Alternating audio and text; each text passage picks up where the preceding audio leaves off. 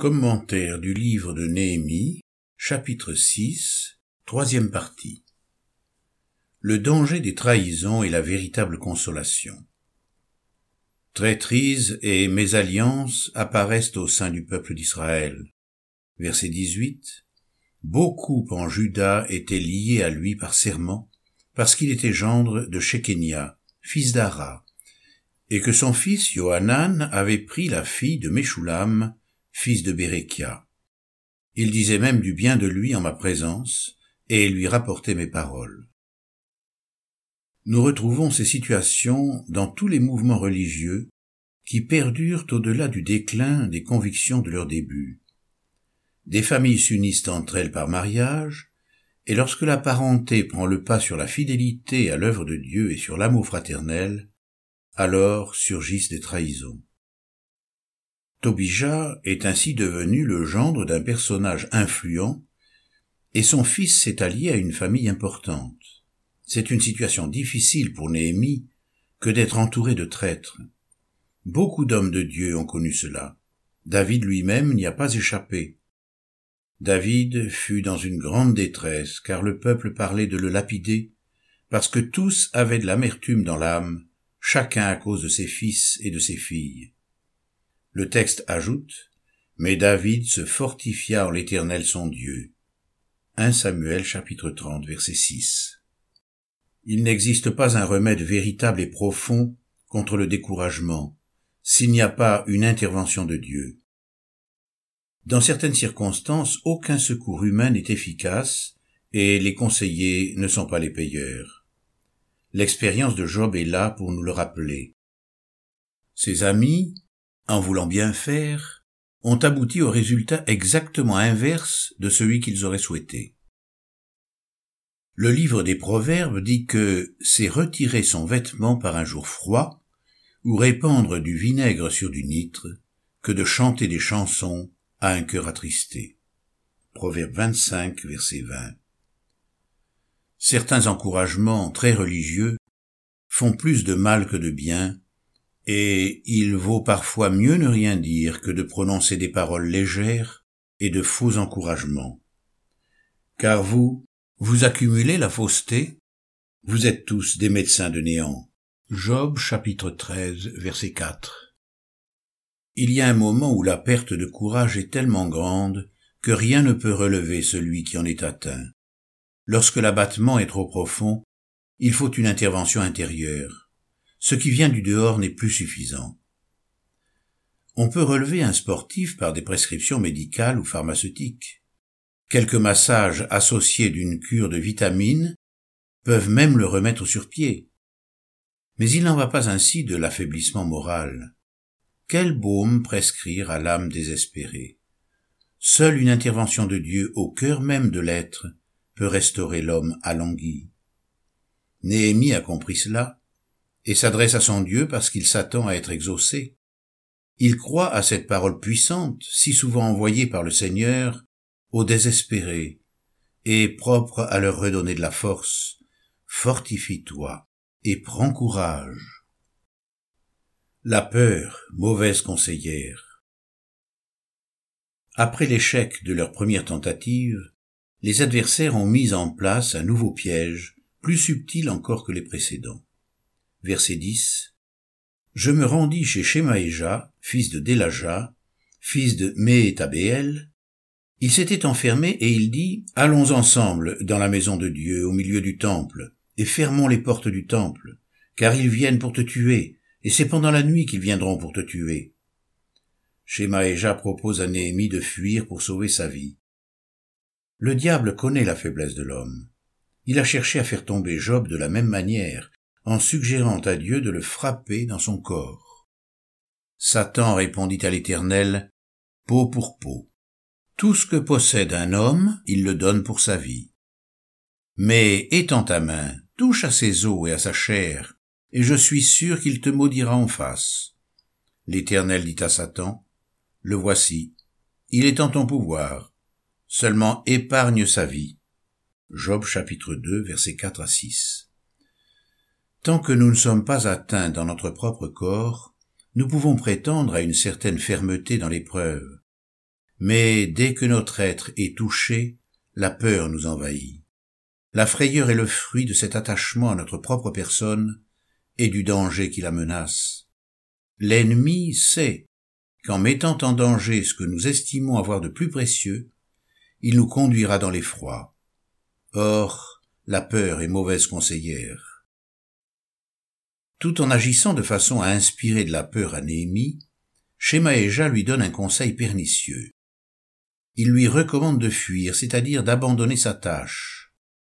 Il le pousse en outre à chercher refuge dans le temple, alors que personne, en dehors des sacrificateurs, ne pouvait impunément pénétrer dans le temple.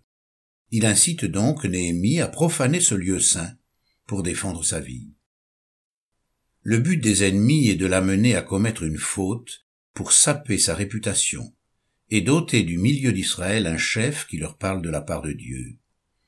Verset 13. Ils avaient espéré que j'aurais de la crainte, que je suivrais ses avis et commettrais un péché, et ils m'auraient fait une mauvaise renommée pour me déshonorer. Deux vertus spirituelles vont permettre à Néhémie de déjouer ce nouveau piège subtil. La première, c'est son honneur de serviteur de Dieu qui ne lui permet pas de fuir ses responsabilités. Verset 11. Je répondis, un homme comme moi prendre la fuite? Il ne faut pas confondre dignité et orgueil. Il existe une conscience de soi-même qui est juste. Il n'y a pas de présomption dans cette réponse qu'il donne. La seconde, c'est sa crainte de Dieu, ferme et pleine d'humilité. Verset 11b. Et quel homme tel que moi pourrait entrer dans le temple et vivre? Je n'entrerai pas. Ainsi, dignité et humilité permettent à Néhémie d'être cette fois encore vainqueur sur ses ennemis. Quel enseignement pour nous. Ce n'est pas parce que Néhémie a jusqu'ici toujours servi son Seigneur avec sagesse et fidélité qu'il peut se permettre la liberté d'entrer dans la maison de l'Éternel même pour sauver sa vie. Nous ne pouvons pas nous approcher de Dieu avec arrogance et présomption, même pour chercher du secours. Et pourtant, c'est souvent dans une attitude où prévaut une bonne opinion de lui-même et de son travail accompli, que l'homme religieux invoque son Seigneur pour l'appeler à l'aide. Mais il manque la crainte de Dieu. Un centenier avait un serviteur malade qui était sur le point de mourir, et qui lui était très cher. Il entendit parler de Jésus, et lui envoya quelques anciens des Juifs pour lui demander de venir sauver son serviteur. Ils arrivèrent auprès de Jésus, et le supplièrent d'une manière pressante en disant Il est digne que tu lui accordes cela, car il aime notre nation, et c'est lui qui a bâti notre synagogue. Luc chapitre 7, versets 2 à 5. Nous ne voyons pas cela chez Néhémie. Dès qu'ils le pourront, les ennemis de notre foi nous pousseront dans la tentation au découragement et à la peur. C'est là une souffrance propre à nous inciter au mal et au péché. Garde-toi de te livrer au mal, car la souffrance t'y dispose. Job chapitre 36 verset 21. À bien des reprises, l'Écriture nous demande de prendre une position ferme par rapport à la crainte. Ne t'ai-je pas donné cet ordre? Fortifie-toi et prends courage. Ne t'effraie pas et ne t'épouvante pas, car l'Éternel ton Dieu est avec toi partout où tu iras. Josué chapitre 1 verset 9. Car ainsi m'a parlé l'Éternel quand sa main me saisit, et qu'il m'avertit de ne pas marcher dans la voie de ce peuple, vous n'appellerez pas conspiration tout ce que ce peuple appelle conspiration. Vous ne craindrez pas ce qu'il craint, et vous ne le redouterez pas. C'est l'Éternel des armées que vous devez sanctifier, c'est lui que vous devez craindre, c'est lui que vous devez redouter. Ésaïe chapitre 8, versets 11 à 13. Il nous faut veiller à ne pas nous laisser tromper et vaincre par le découragement ou la peur. Nos actions ne doivent pas être motivées par ces sentiments-là. Toutes les décisions que nous pouvons prendre sous l'impulsion du découragement ou de l'effroi ne seront jamais selon Dieu. Elles ne peuvent que nous conduire à transgresser la parole et à quitter notre place. C'est seulement là où Dieu nous a placés que nous pouvons être bénis. C'est pourquoi dans l'Église il est nécessaire de nous exhorter à être fermes et à nous détourner de ces péchés. Ils sont fréquemment placés devant nous, et nous sommes souvent prêts à les commettre lorsque le découragement ou la peur a pu nous saisir. C'est la présence du Seigneur qui nous fortifie. Seule la crainte de Dieu éloigne du péché. Elle nous délivre de toute peur et nous permet d'accomplir sa volonté telle qu'elle est révélée dans sa parole. Mais toi, Israël, mon serviteur, Jacob que j'ai choisi, race d'Abraham, mon ami, toi que j'ai saisi des extrémités de la terre, et que j'ai appelé de ses confins, à qui j'ai dit, Tu es mon serviteur, je te choisis et ne te rejette pas. Sois sans crainte, car je suis avec toi, n'ouvre pas des yeux inquiets, car je suis ton Dieu, je te fortifie, je viens à ton secours, je te soutiens de ma droite victorieuse. Voici qu'ils seront couverts de honte et de confusion, tous ceux qui sont irrités contre toi. Ils seront réduits à rien, ils périront ceux qui disputent contre toi. Tu les chercheras et tu ne les trouveras plus, ceux qui te suscitaient querelle.